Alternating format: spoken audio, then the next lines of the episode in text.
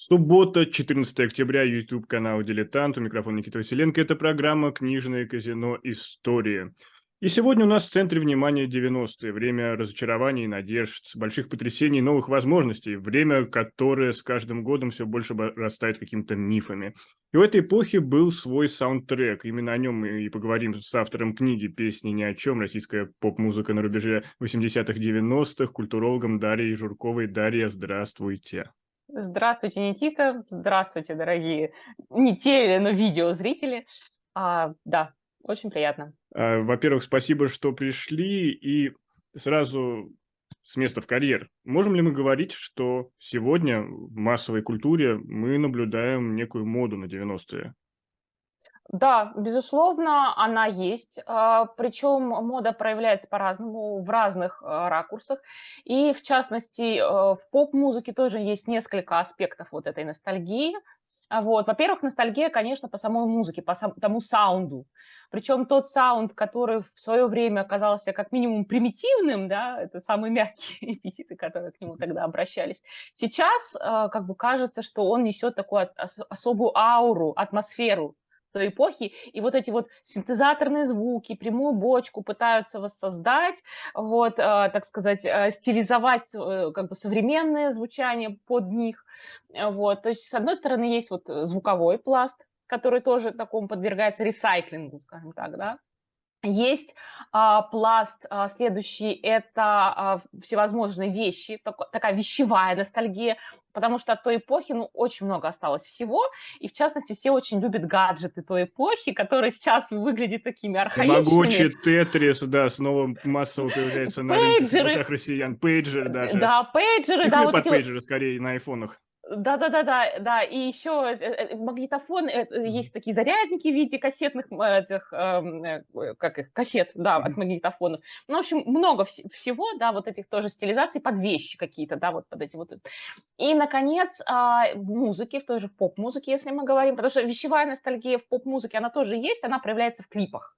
Там очень, например, вот часто воспроизводится так смешно, ну, как бы кажется, да, воспроизводится какой-нибудь прилавок, там, например, вот в клипе а, и, и у Димы Билана вот эти вот, э, а, которые а, э, рефлексируют сразу о целом пласте вот этих э, песен 80-х, 90-х, да, и вот у, есть такая песня еще у Оли Поляковой, э, тоже про «Королева ночи», есть э, у Ольки Бузовой, там лайкер, который тоже вот прям старательно это все воспроизводит.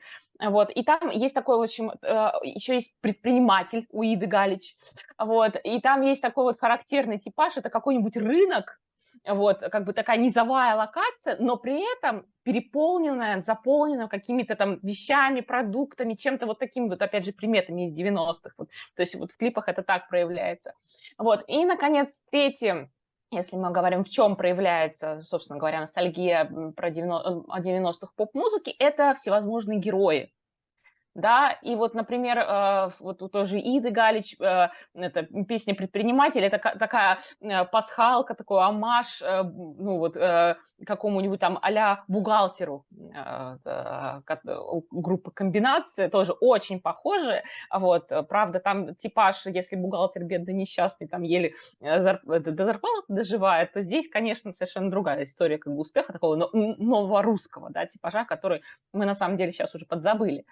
А, вот. Э, и, соответственно, вот есть герои, а вот как бы из 90-х. Причем есть не только предприниматель такого успешного, да, мужчины, который состоялся, там, у которого есть, там, так сказать, женщина-витрина, скажем так, вот, но есть еще а, такой герой братка, который на самом деле в 90-х этих братков, а, ну, вот так, чтобы у них был свой голос, этого не было. Были группы, которые стилизовались, а-ля отпетые мошенники, авария, вот, вот, вот, и, и же с ними э, была еще... Ну, это скорее а... не братки, это больше похоже на шпану некоторую. Ну да. Братки так, это, в первую очередь, шансон. Мы, например. Ну, это, это такой, еще Серега со своим черным mm. бумером вот тогда вот был, но он mm. уже на стыке, да, вот такой на вот, э, да, вот э, тоже такой вот, ну, разухабистый, такой нахрапистый, без какого-то сильно интеллектуального бэкграунда, скажем так, да, вот, но тоже очень, э, как бы, их не было в качестве, вот о них не писали песни, то есть вот Серега был, наверное, пожалуй, первым, кто написал,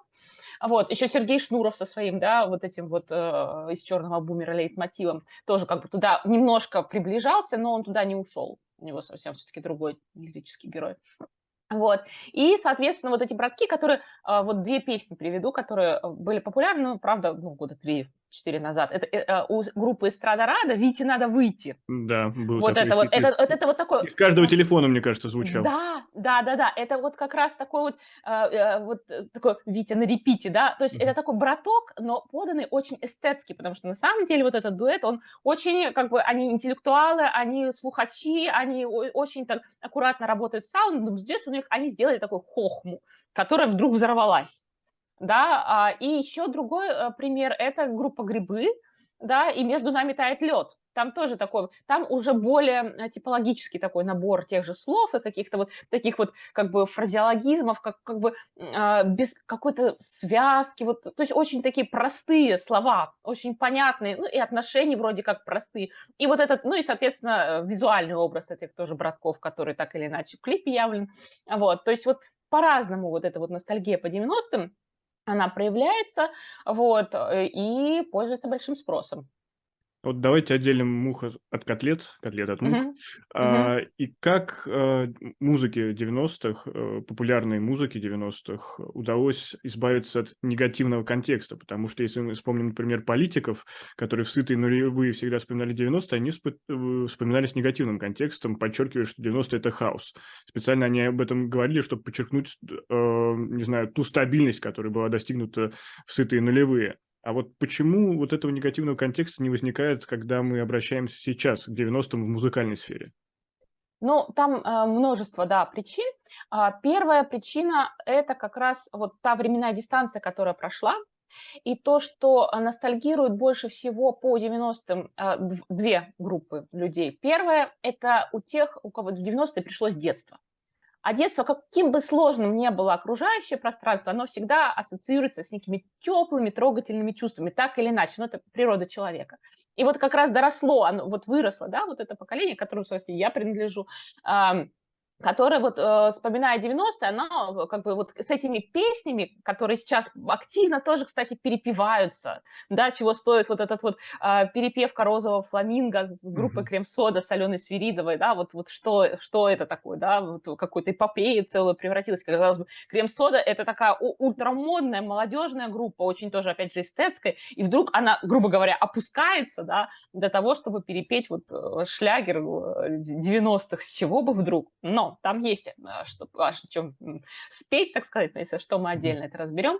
Вот, а, так вот, и вторая э, группа людей, которые обращаются а, к 90-м, это те, кто чуть-чуть не застал вот, то есть, как бы, вот на излете 90-х, начале э, нулевых родившиеся, и для них а, это такая очень приключенческая эпоха. А, вот такая она э, а, авантюрная, да, которая а, непредсказуемая, потому что сейчас все-таки вот какая-то размеренность жизни, ну вот и какая-то жизненный путь, так или иначе, он вот у людей складывается, вот они, ну, представляют, что вот я пойду там в школу, если буду хорошо учиться, пойду туда-то, если буду плохо, то так-то. А в 90-е вот это предсказать нельзя было, да, то есть троечники э, становились супер успешными, а отличники, не знаю, там прозябали, да, то есть вот, вот это вот такая турбулентность эпохи для них очень притягательна.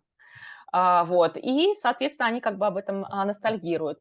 А что касается, а, почему именно музыка, да, ведь мы ностальгируем не только, да, речь об, там, об эпохе, но и о конкретной музыке, почему эти шлягеры, они поют, и там, не знаю, та же Гречка перепевает, это самое, отпетых мошенник, да, люби, да. да, вот, с чего это вдруг, да, и там э, та же Монеточка тоже делает отсылки там к Брату 2, и, и вообще, в принципе, вот это своем треке 90-е. Да. 90-е убивали людей там такой. Да, да, то есть убивали, да, убивали людей, но это было супер интересно, это было так классно, это так вот, вот как бы такой вот, э, ну, экшн-фильм, а не эпоха, да, вот.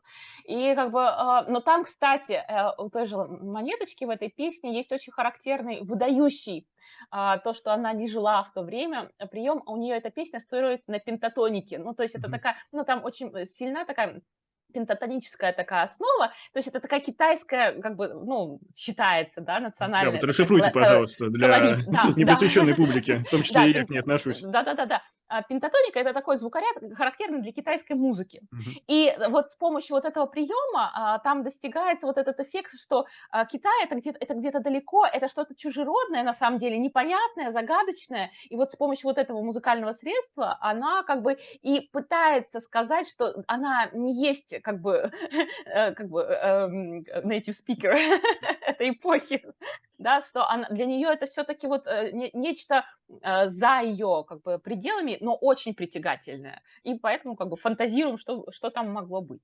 Вот, возвращаясь все-таки к самой поп-музыке. Да, вернемся. Да, почему все никак не могу до, дойти до этой мысли, почему именно э, это поп, э, поп-музыка.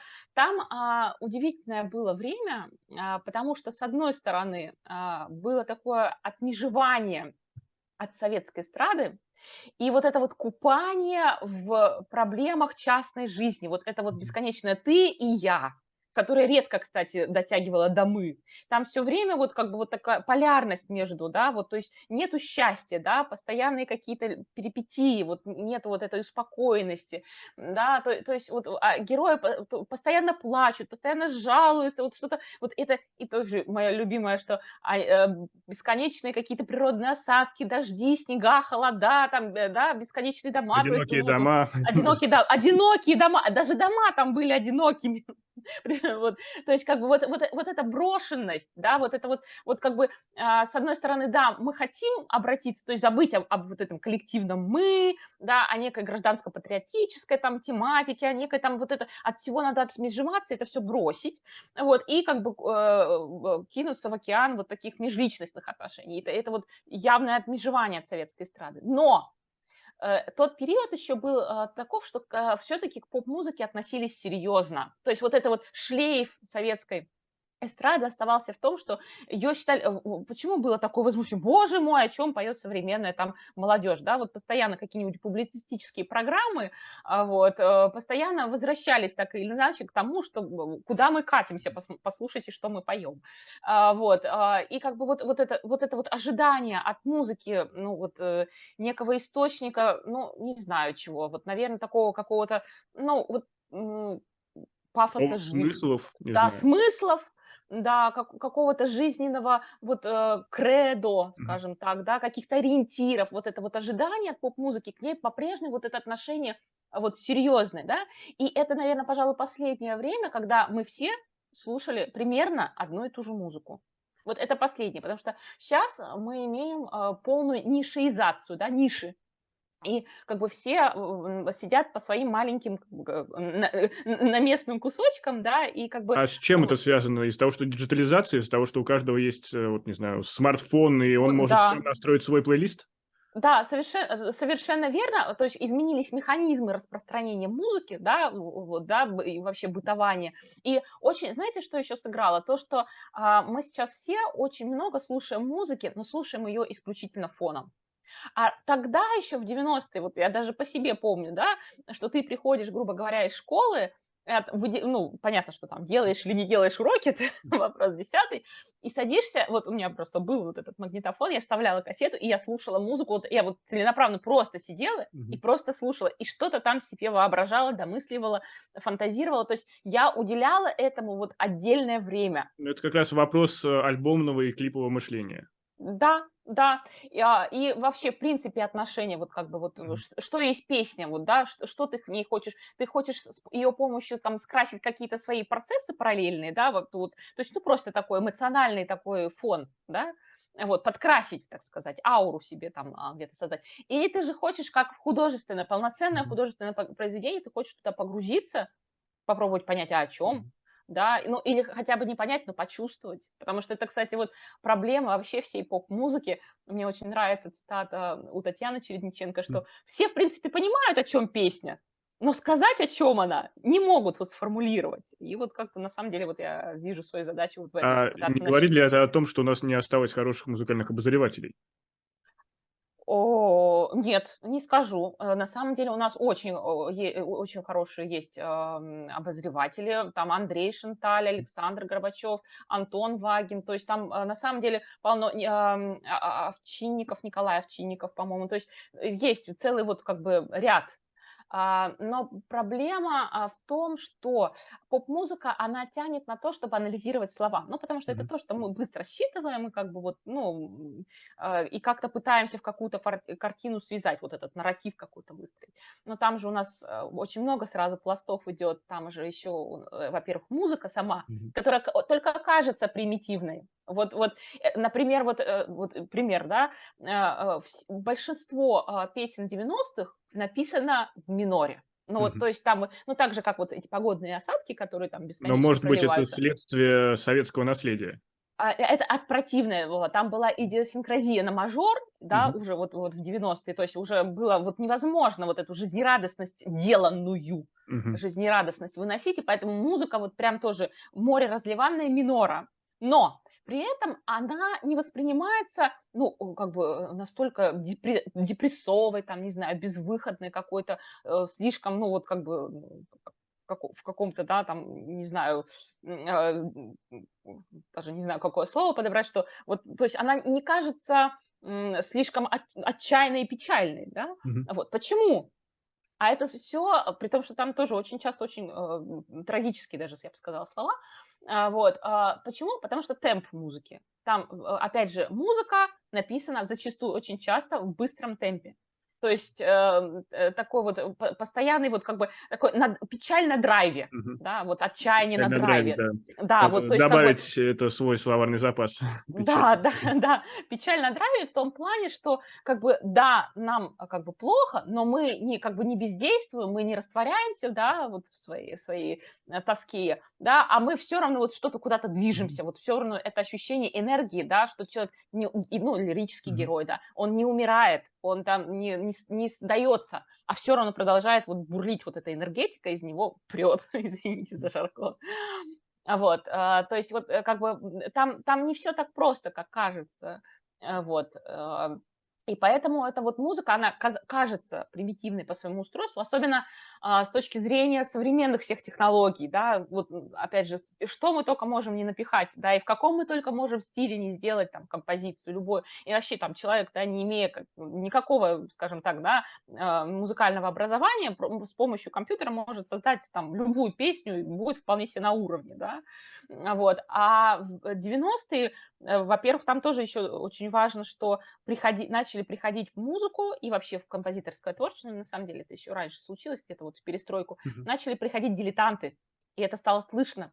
Музыка стала становиться проще и понятнее. Да, а кто ну, эти дилетанты? Вот... Кто эти дилетанты? Эти дворовые а... ребята, которые раньше на гитарке исполняли свои, не знаю, домашние ну... хиты, или кто они? А, ну, ну вот, например, а, мы, э, здесь сразу, конечно же, вспоминается группа «Ласковый май», вот, а, с руководителем, э, я помню фамилию, но не помню имя, Кузнецовым, который, в принципе, был преподавателем в ДК, а-ля ДК.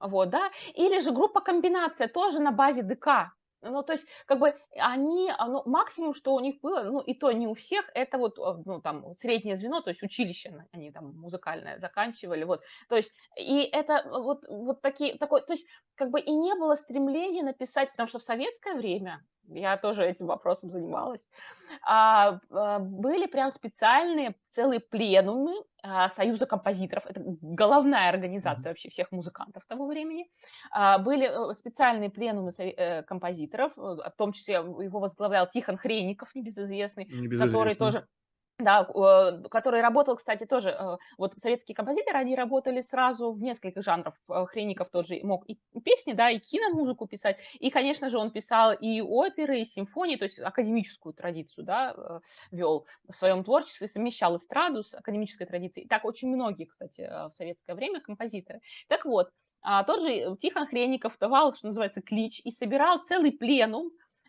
ту же Александру Пахмутову звал, да, э, Шаинского мог пригласить, Колмановского, всех вот, вот знаменитых эм, композиторов-песенников, вот, и они обсуждали, какой должна быть советская песня. И там очень много, вот там читаешь протоколы вот заседания этого, этого пленума, и там очень много а, как бы конкретных, какая должна быть мелодика.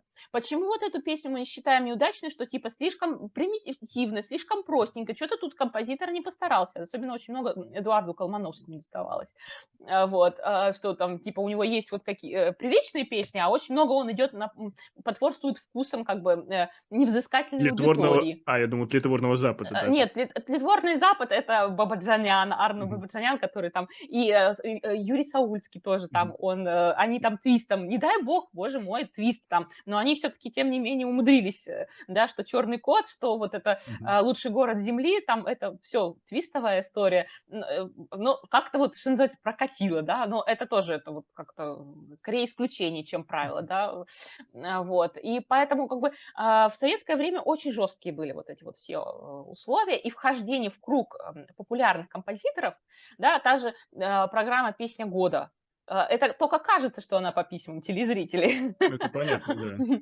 Да, то есть на самом деле ее формировали отнюдь не телезрители. Вот. И то есть это был очень жесткая вся вот А в чем была главная задача песни года? Это был какой-то определенный смотр? Да, или итоговый концерт действительно, чтобы показать, кто следовал линии партии, и вот мы вас э, показываем нашей аудитории и хотим всячески наградить. Э, да, там, ну, это, конечно, это такой э, смотр, признание, путевка на дальнейшее творчество. Mm-hmm. Потому что, ну, это, это, и простите, и вопрос денег в том числе, да, чтобы у человека, чтобы, ну, как бы он а, подтверждал свой статус в Союзе композиторов, чтобы у него продолжали быть заказы, чтобы, ну, то есть вот, вот, вот эта вот система, э, как, как ни странно, но вот финансовых отношений тоже там очень сильно влияла. Вот, э, и попасть вот туда, ну, надо, опять же, было иметь как бы связи, а, вот, и там, опять же, обязательно там целый блок, а, в свое время Лиана Генина очень классно описала структуру этой программы, что обязательно у нас вначале идет военно-патриотический блок, mm-hmm. потом э, пара песен такой э, более лиричных, но все равно о любви к родине, потом обязательно там детский хор где-то мелькнет, а вот во втором отделении у нас уже начинается лирика и танцы. Вот, то есть, но в первом отделении вот прям выдержанный такой на все, это в мундире на все пуговицы застегнутый, ну да, вот такой парад э, песен. А, вот, а, и, соответственно, вот, то есть очень такая жесткая, на самом деле жесткая система, не скажу, ну, вот опять же, любая цензура – это двоякая история. Да, с одной стороны, очень качественный материал, а, вот, но с другой стороны, э, если вот посмотреть, я в свое время тоже отсматривала песен года, вот целиком вот просто беру и всю отсматриваю. Там, ну вот, штук 30 композиций, да, и вот, ну, хорошо, если 10 из них мы знаем вот до сих пор. Они у нас вот где-то на слуху, мы вот с ними знакомы. То есть это кажется, что советская эстрада была такой хороший, вылет, а, отлитый из золота, да, с такими хорошими массивными голосами, что там было все благостно и положительно, и вот как бы вот, да, это тоже такой миф. Нет, были А кто на самом деле песни. попадал в ротацию? А, ой, это, это сложно. Это вот э, подковерные все истории. Я То есть была, может быть, какая-то квота. Вот должен быть обязательно белорусский коллектив, обязательно украинский, обязательно Да. из Средней Азии какие-то три республики представлены. Ну, как бы, да, естественно, была, э, как бы тоже, опять же, совершенно верно вы заметили, а, а, была направленность на то, чтобы были представлены, ну, были представители различных республик, да, э, и себя показали, да, те, те же вот песнеры, они почему таким, да, успехом пользовались. Во-первых, что они действительно представляли вот э, Белоруссию, а во-вторых, что вот это на самом деле ВИА, это тоже такой феномен, э, феномен и вашим, и нашим.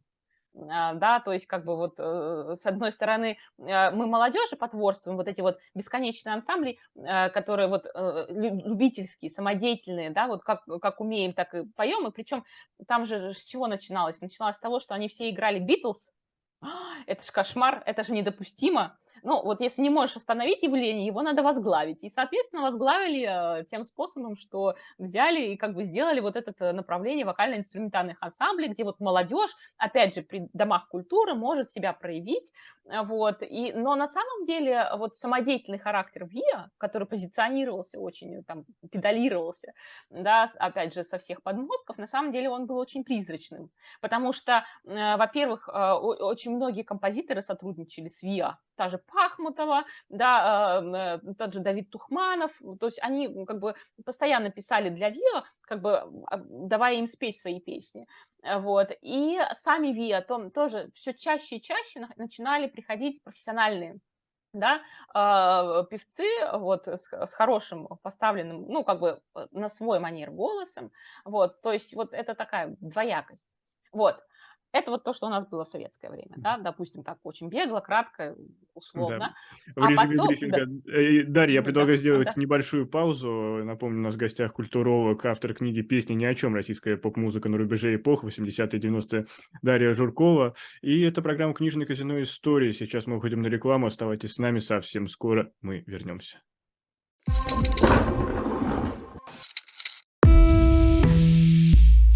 Вы лучше других знаете, что такое хорошая книга. Мы лучше других знаем, где ее можно купить. Книги на любой вкус с доставкой на дом. Интернет-магазин «Shop Дилетант Медиа».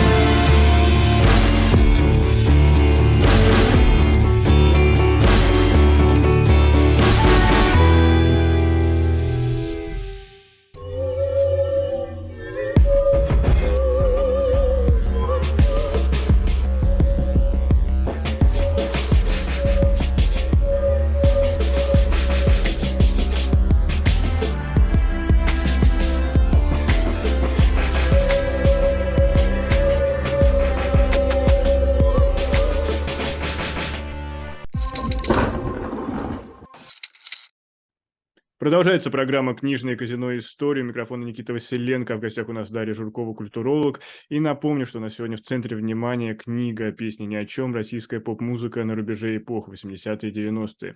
Прежде чем мы продолжим нашу беседу, напомню, пожалуйста, поставьте этой трансляции лайк, поделитесь ею с друзьями или зайдите в наш магазин shop.diletant.media, который помогает э, нашему проекту. И самое главное, там много интересных книг, которые в том числе мы обсуждаем в нашем эфире. Еще раз напомню ссылку shop.diletant.media. Ну, а мы продолжаем беседу, и вот э, некоторые зрители нас уже, наверное, упрекают, что мы слишком далеко ушли в даже не в теорию, а в прошлое. А тема-то у нас другая заявлена. И вот хотелось спросить, Дарья, вот в какой момент удалось ли вам вообще зафиксировать э, в своей работе э, произошел тот самый переходный период, когда советская эстрада окончательно уступила место зародившейся российской поп-индустрии? Да, э, ну, смотрите, Никита, на самом деле а, это же процессы, которые идут во времени, и вот очень сложно сказать, что там, не знаю, в 85-м мы еще имели советскую эстраду, а вот с 86-го года пошла не советская. Антисоветчина. Э, да, а вообще полная, развели малина, да? Нет, но, конечно же, э, можно, вот выделяется вот этот период, безусловно, это период перестройки. Это вот начиная с середины 80-х годов, и мне кажется, что э, поп-музыка, ну, собственно, как на самом деле и все искусства, в том числе и кино, отчетливо предчувствовало, но, с другой стороны, конечно, мы можем сказать, это, что сейчас нам с высоты прожитых лет все видно, как бы мы понимаем вот эти закономерности, но тем не менее, вот если обратиться к материи сам, самой поп-музыки, э, становится ясно, что вот, вот начинается расшатывание вот этих устоев, да, советской эстрады, из чего оно а, начинается расшатывание? Валерия Леонтьева наверняка. Главный расшатыватель устоев. А, я выделяю а, Валерий Леонтьев, да, но он, тем не менее, тем не менее, вот э, опять же в книжке там у меня есть целый параграф большой про Валерия Леонтьева на, в программе «Музыкальный ринг». Был, была такая замечательная очень программа, вот супер молодежная, супер музыкальная и как бы на острие времени. Вот, и как он там себя вел и он себя вел очень а, сдержанно, а, именно э, интеллигентно, очень интеллигентно, а, и вот как бы был таким, на самом деле, образцом а, такой лич, э, ну, вот, личности вдумчивой, а, очень, ну, ироничной, а, вот, но, но вполне себе размышляющий, как бы, и рефлексирующий. То есть вот э, не было вот, то есть а, на самом деле он просто долгожитель, да, и поэтому мы как бы представляем себе там, не знаю, Леонтьева вот с, со шлягером, не знаю, Маргарита там, да, mm-hmm. или вот э, там... Дельтаплан, классика. Да, да, но Дельтаплан это советская, да, советская, а та же Маргарита это вот перестройка mm-hmm. и уже уход э, в а, такой Августин вот... тоже советская? Да, нет, Августин это как раз э, уход как раз уже, да, да, да. То есть как бы он э, очень кардинально изменился, вот, и поэтому нам, э, если взять Валерия Леонтьева, я даже недавно вот как раз делала такой скриншот, его песня года 86 и песня года э, 93, там совершенно два человека совершенно разных. Вот. Но, а, возвращаясь э, к вопросу, на мой взгляд, а, расшатыванием вот этих устоев советской эстрады начали заниматься всевозможные а, подростковые группы, и подростковые певцы, ну, точнее, вот этот вот образ. Там были и мальчики, ну, понятно, что мы сразу тут вспоминаем «Ласковый май», группа «Форум», «Электроклуб», вот, вот это вот там череда вот таких вот неокрепших мальчишеских голосов, и там были и девочки, на самом деле, э, э, это Ольга Зарубина, э, была Катя Семенова такая, ну, сейчас вот мало кто помнит, но если покопаться, вот, то есть появляется облик такого беззащитного ребенка, и здесь почему это, это глобальное расшатывание устоев? Потому что один из главных мифов вообще всей советской там, идеологии и культуры вообще, да, это образ счастливого детства.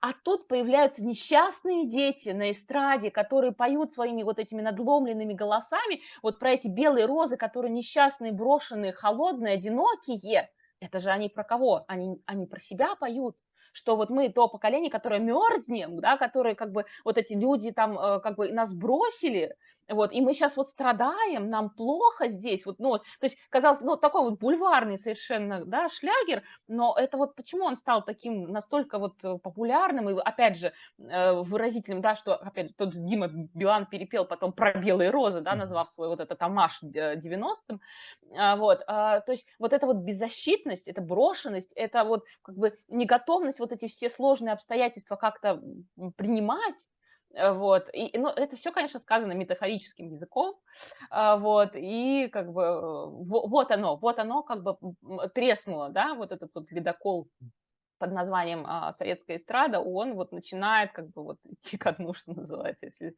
там, а, проводить какие-то ну, совсем параллели.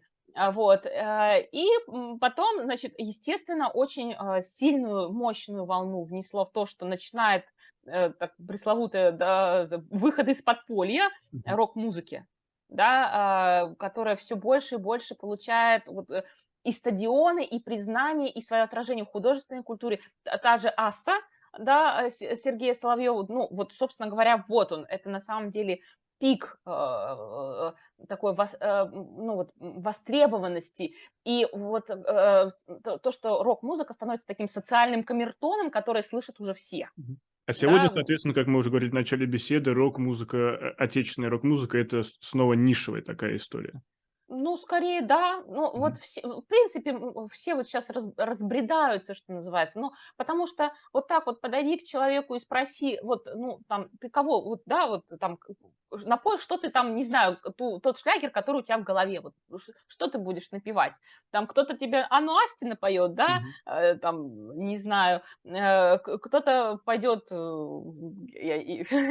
даже вот сложно это, да, да, там, сейчас вот так вот. Слава Марлоу. Да, да, Слава Марлоу, кто-то поет басту, напоет mm-hmm. что-то, да, то есть как бы все будут вот как-то вот о своем.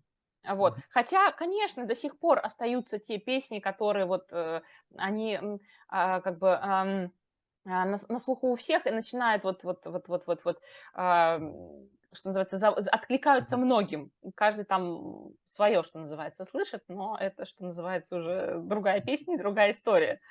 Вот. И, в общем, как раз вот это вот э, советское время, а, точнее, вот перестроечное время, начинается вот это расшатывание, да, то есть э, приход молодых, совершенно подростковых, в общем, расцвет подростковых а, групп, э, приход э, дилетантов в композиторы, да, то есть как бы их песни, э, ту же комбинацию, ну, не пускали ее в эфир, но она собирала стадионы, ну, вот хоть как ты там, да, вот, вот с этим, со своим, и с бухгалтером, и с Вишневой девяткой, там, и American Boy, Russian Girls и прочее, вот это такая, тоже, кстати, комбинация, очень интересный феномен, потому что э, здесь, э, с одной стороны, мы имеем дело, э, как бы, повестка-то остросоциальная, да, то есть вот эти вот несчастные героини, которые пытаются вот как-то наладить свой быт, там, ну, или уехав там за границу, там, или найти паренька, у которого будет хорошая на, там, машинка, или там того же бухгалтера, который там, ну, худо-бедно тебя прокормит, да, два кусочка колбаски, там вообще вот это прям драма социальная, да, когда девочка, ну, девушка, лирическая mm-hmm. героиня, как бы,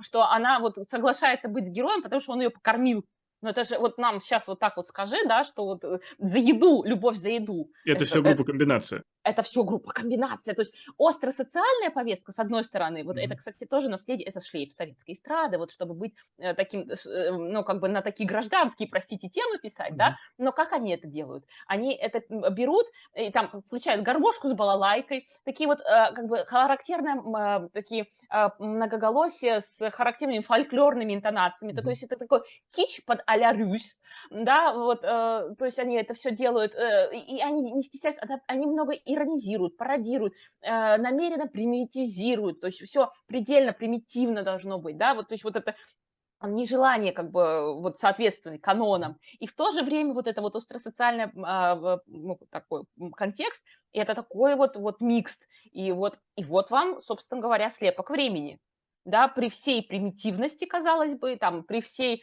э, вот такой, там тоже, опять же, это одна из первых групп, которая работает на женской сексуальности, да, вот на советской, ну, еще тогда советская, потому mm-hmm. что у них а, первый альбом «Московская прописка», это, по-моему, 89 год, mm-hmm. да, вот, вот, ну, точнее, вот с 89 -го года они начали колесить mm-hmm. по стране и собирать, и то есть там посмотреть на их постеры, в каких они там, опять же, нарядах появляются, да и, упаси боже, чтобы советская певица так, такого счастья позволить не могла, но опять же есть как бы отсылка к той же интердевочке, да, фильму. То есть вот это вот брожение, оно было таким... Все переплетено, все друг да. на друга наслаивалось. Я напомню, что у нас в гостях культуролог, автор книги «Песни ни о чем. Российская поп-музыка на рубеже эпох» э, Дарья Журкова. И, Дарья, согласны ли вы с таким утверждением, что, в принципе, российская популярная музыка началась с приходом MTV этого канала? И вообще, какие воспоминания у вас об MTV той эпохи? А, для меня, для меня нет. Я, ну, вот uh-huh. тут а, как бы, а, с одной стороны, да, казалось бы, вот он, да, долгожданный западный формат, да, вот, пожалуйста, море, э, как бы, музыки, вот вам клипы, пиршество визуальных образов, да, то есть вот и смотрим и погружаемся до конца, но на самом деле, а, опять же, я тут а, прибегну к жанру эго-истории, такой жанр, uh-huh. который сейчас тоже, так сказать, на волне, а, для меня, девочки, которая росла а, в ну, я даже могу сказать, это город Сыктывкар, то есть это столица республики Коми, то есть это вроде как столица, но провинциального, провинци, провинции, да, грубо говоря. Для меня а, э, поп-музыка жила, как ни странно, во всевозможных утренних программах и подростковых, а до 16 и старше, там, а, у, а, ну, утренняя звезда, не, ну, ну, так, это нет, вот, но в основном «Доброе утро», я вот прям помню, как, опять же, собираюсь в школу, параллельно работает телевизор, и ты там смотришь там клип Иванушек Интернешнл. О, о, поймал, поймал, надо вот там, будешь опаздывать на урок, но обязательно посмотришь. Это раз. А вторая – это видеокассеты. И тогда, вот я прям помню, опять же, мы э, собирались у тети на дне рождения, и там был, специальная была кассета, на которой были записаны, вот в том числе и русские, и зарубежные клипы, вот там чередом переписанные, да, с того же это, MTV, вот, или еще был а, такой канал а, два, а, дважды, не дважды два, а вот... ТВ-2. Нет? Э, нет, нет, какой-то другой, э, который сейчас не смогу вот mm-hmm. восстановить как бы конкретику, но, в общем, переписанные вот как бы с каких-то каналов клипы собранные, и это, во, это драгоценность, это все, это вечер удался, вот как бы вот с этого, как бы, ну, в крайней, по крайней мере для меня, вот эта вот эпоха как бы начиналась этой всей поп-музыки.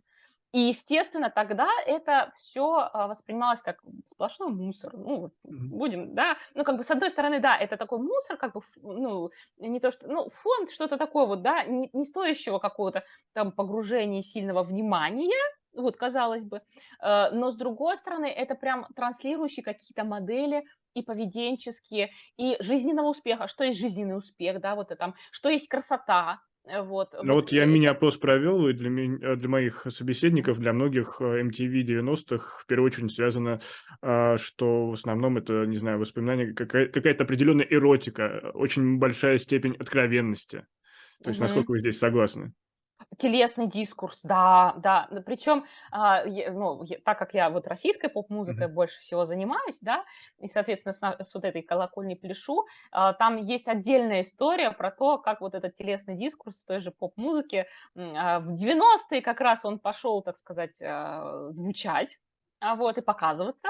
А, причем не чурались этого, вот никто не чурался, потому что у меня вот из моих примеров, которые я тоже проанализировала, правда, в книжку пока это не вошло, mm-hmm. вот, я, я надеюсь, что будет продолжение, а, вот, а, например, а, был, а, была группа «Мальчишник», да, кстати, с Богданом Титамиром mm-hmm. а, во, во главе, и там у них э, секс-секс без перерыва, секс-секс, как это мило, да, вот, и, но это вроде как понятно, вот эти вот шабутные парни, которые кичатся вот этой всей своей сексуальностью, и они пытаются это показать, опять же, в видеоклипе, но а, а, сказать про секс легче, чем его показать в том же видеоклипе. Особенно, когда нет вот этого опыта. Если западные клипы, они простите, там, да, с, э, сексуальной революции, так или иначе, потихонечку вот эти вот, да, пробовали границы, как вот показать эротику на экране, чтобы это не было пошло.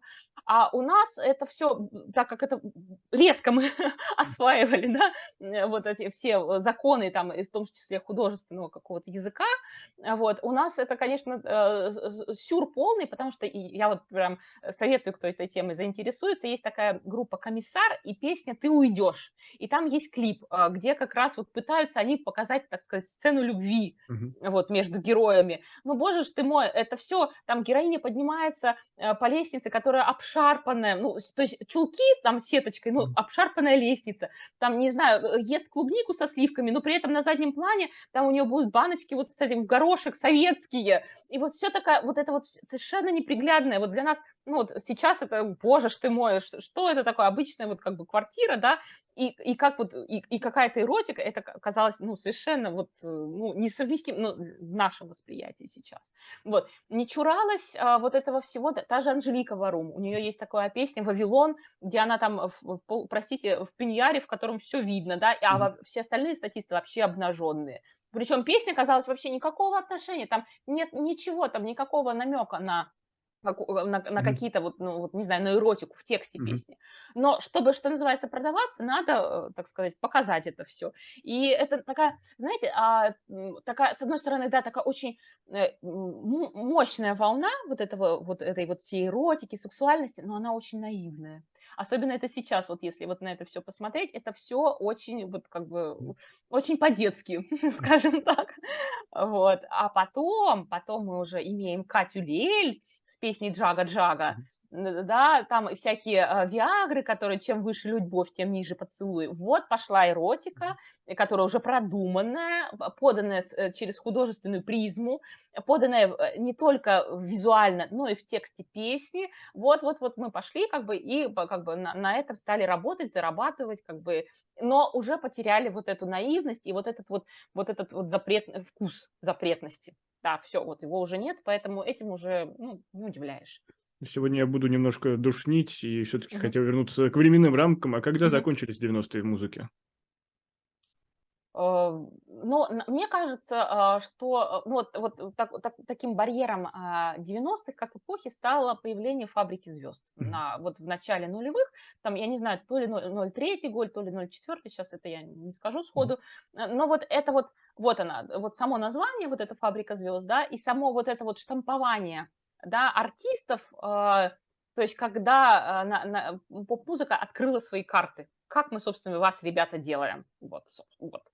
То есть и пере, ушла вот эта романтика, да, уш, ушла эта непосредственность, э, опять же, какая-то наивность, как тот же Андрей Шанталь писал, что, собственно говоря, хитмейкеры, они брали материал из пачек кефира, ну, грубо говоря, на упаковках кефира могли рифму найти. Вот, да, а тут мы, вот мы сейчас будем все грамотно делать, да, вот все по-человечески, вот, э, так сказать, но вот этот дух, э, как бы, эпохи, все, он, как бы, пропадает. А если говорить о преемственности, то сегодняшние артисты это действительно, скажем так, те, кто выросли на 90-х? Ну, ну, смотря что смотреть, ну, ну, как... Если мы говорим о российской поп-музыке, или мы не можем это говорить, потому что все ушло по разным нишам? А там, э, ну, и сама поп-музыка ушла по разным нишам, и, э, опять же, а, и сами артисты были, они воспитывались на разной музыке, да, кто-то очень любил западную совершенно отмежался, вот я, ну, прям знаю, что считалось зазорным у некоторых людей в 90-е слушать отечественную поп-музыку, потому что, ну, боже ж ты мой, ты еще ниже пасть невозможно, да, ну вот, потому что западная поп-музыка, она, ну, хотя бы прилично звучит, а у нас-то что там, ну, там, конечно же, ну, как все все, опять же, отмечают, потому что а, часто не, ух, не схватываешь э, ну, весь, так сказать, набор слов, и она не кажется настолько примитивной, да, там та же англоязычная поп-музыка, она вот будет с какой-то аурой загадочности. А, вот.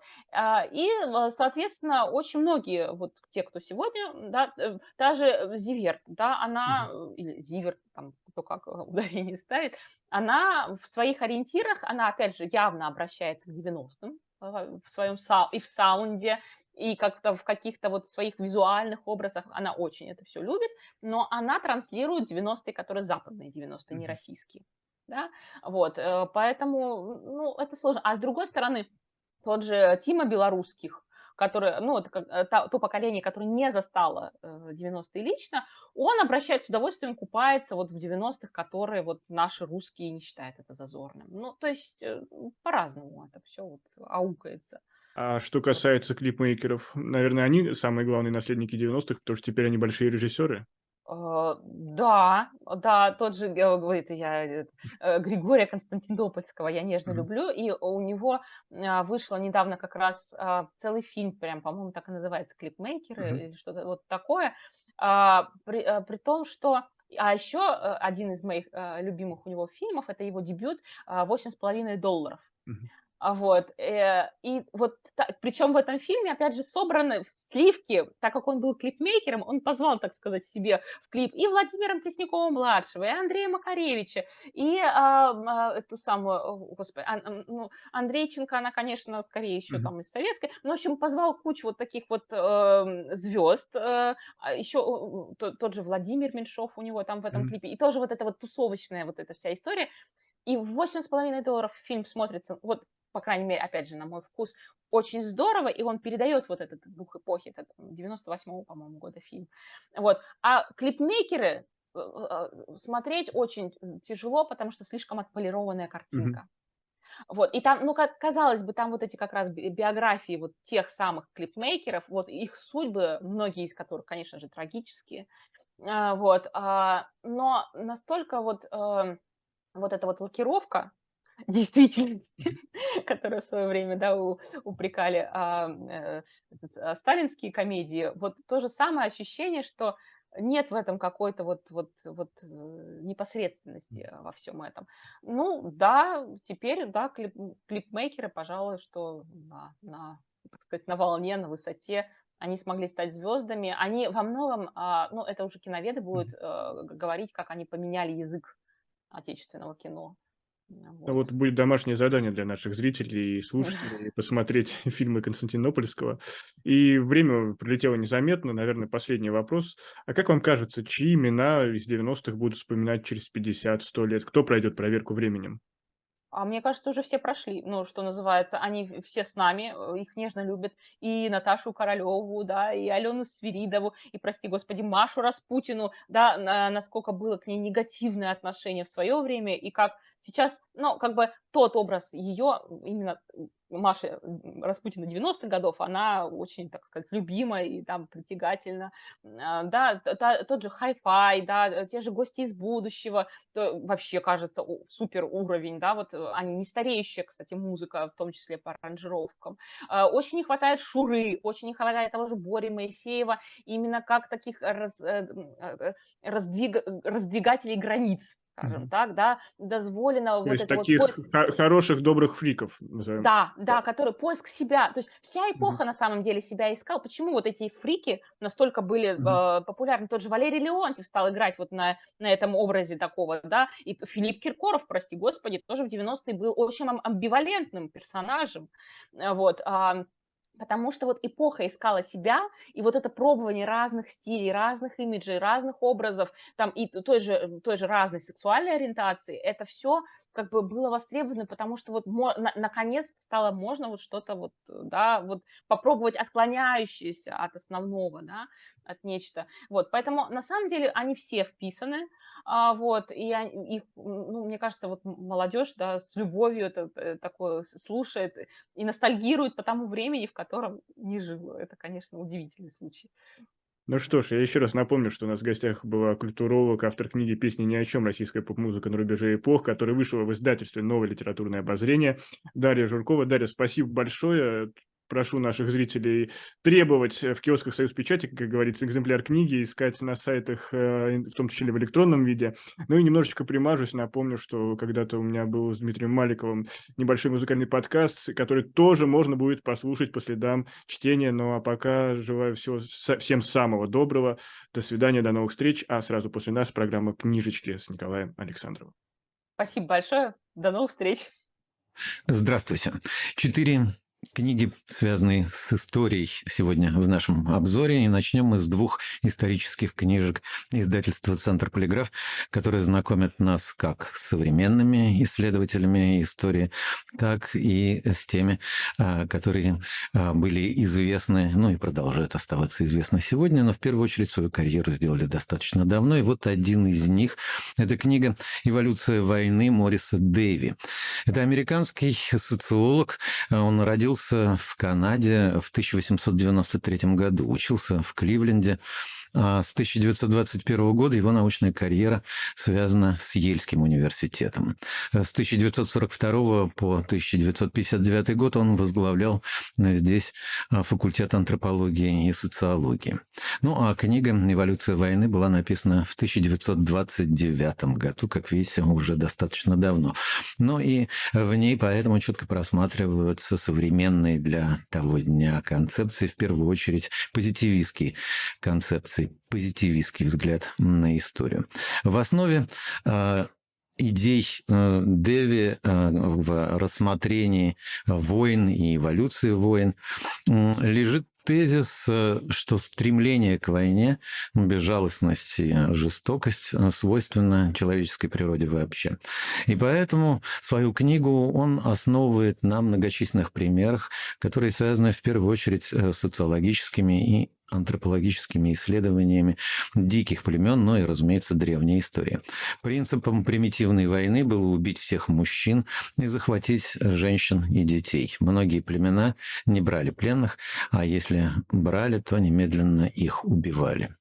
И вот, э, аргументируя свой взгляд, Дэвин э, приводит э, многочисленные примеры из самых разных исторических источников, ну а также из современных ему антропологических исследований племен и народов Африки, Южной Америки, Австралии.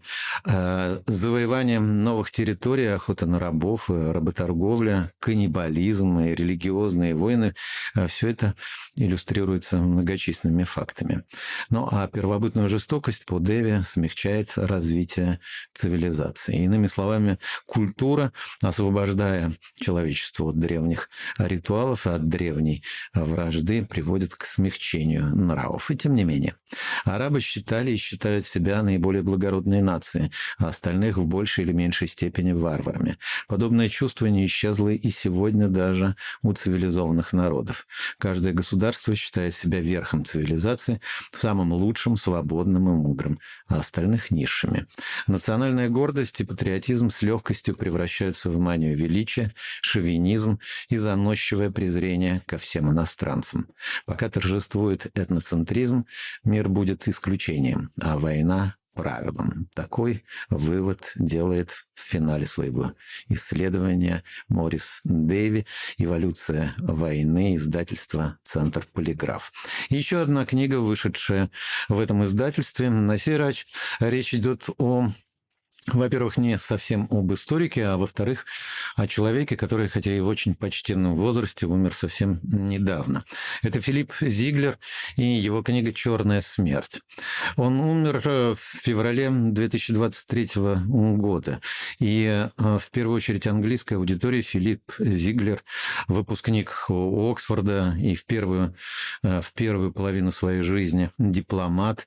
Он работал в британских посольствах Франции, Лаоса, ЮАР, но трагическая гибель его жены от рук бандитов в Колумбии заставила его отказаться от дипломатической карьеры. Так вот, известен он в первую очередь как автор э, книг, биографических книг, которые посвящены наиболее известным людям последнего времени и в первую очередь членам королевской семьи.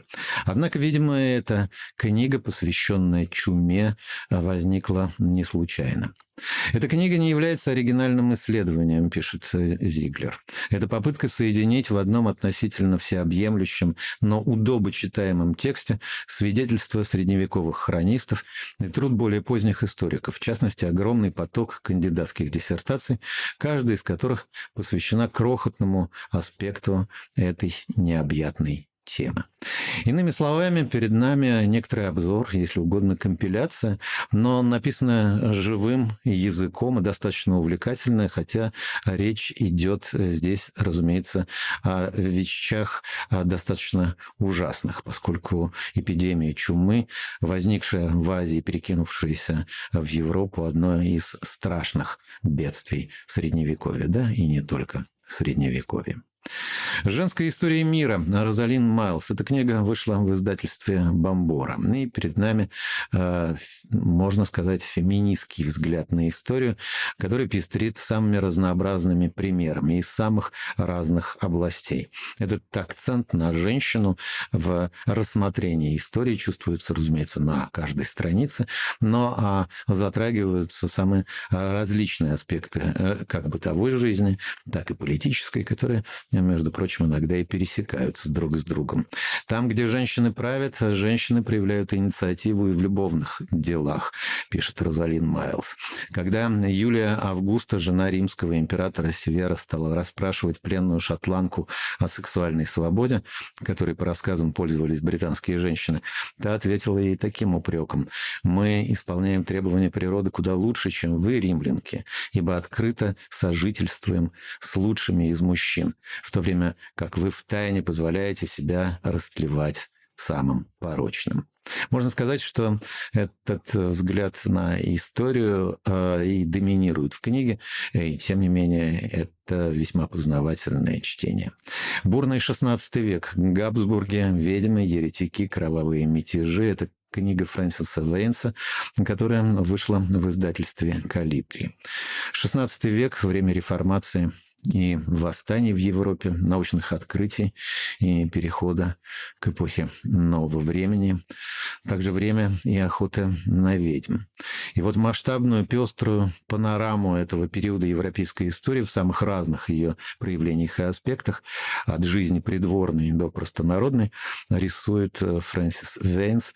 И для тех, кто увлечен средневековьем, переходу к новому времени или эпоха Возрождения и переходу к новому времени, кого интересует история Европы, я думаю, что э, этот читатель э, получит, ну, по крайней мере, большое удовольствие от знакомства с этой книгой. На этом я завершу на сегодня. Всего доброго. До свидания.